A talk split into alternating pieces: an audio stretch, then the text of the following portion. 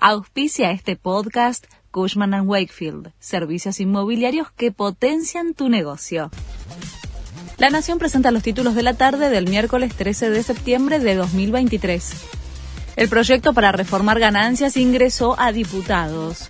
Germán Martínez, presidente del bloque del Frente de Todos, convocó para que mañana comience el tratamiento.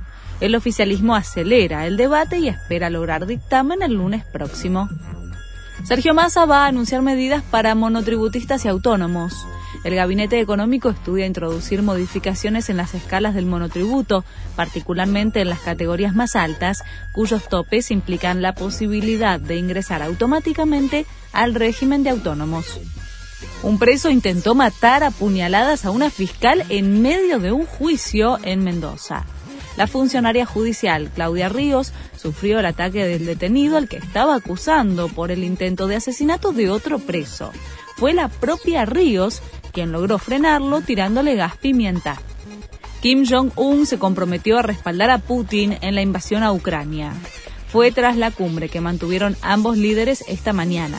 Estoy profundamente convencido de que el heroico ejército ruso y el pueblo serán brillantes herederos de la tradición de la victoria en los frentes de la operación militar especial rusa en Ucrania, dijo Kim Jong-un.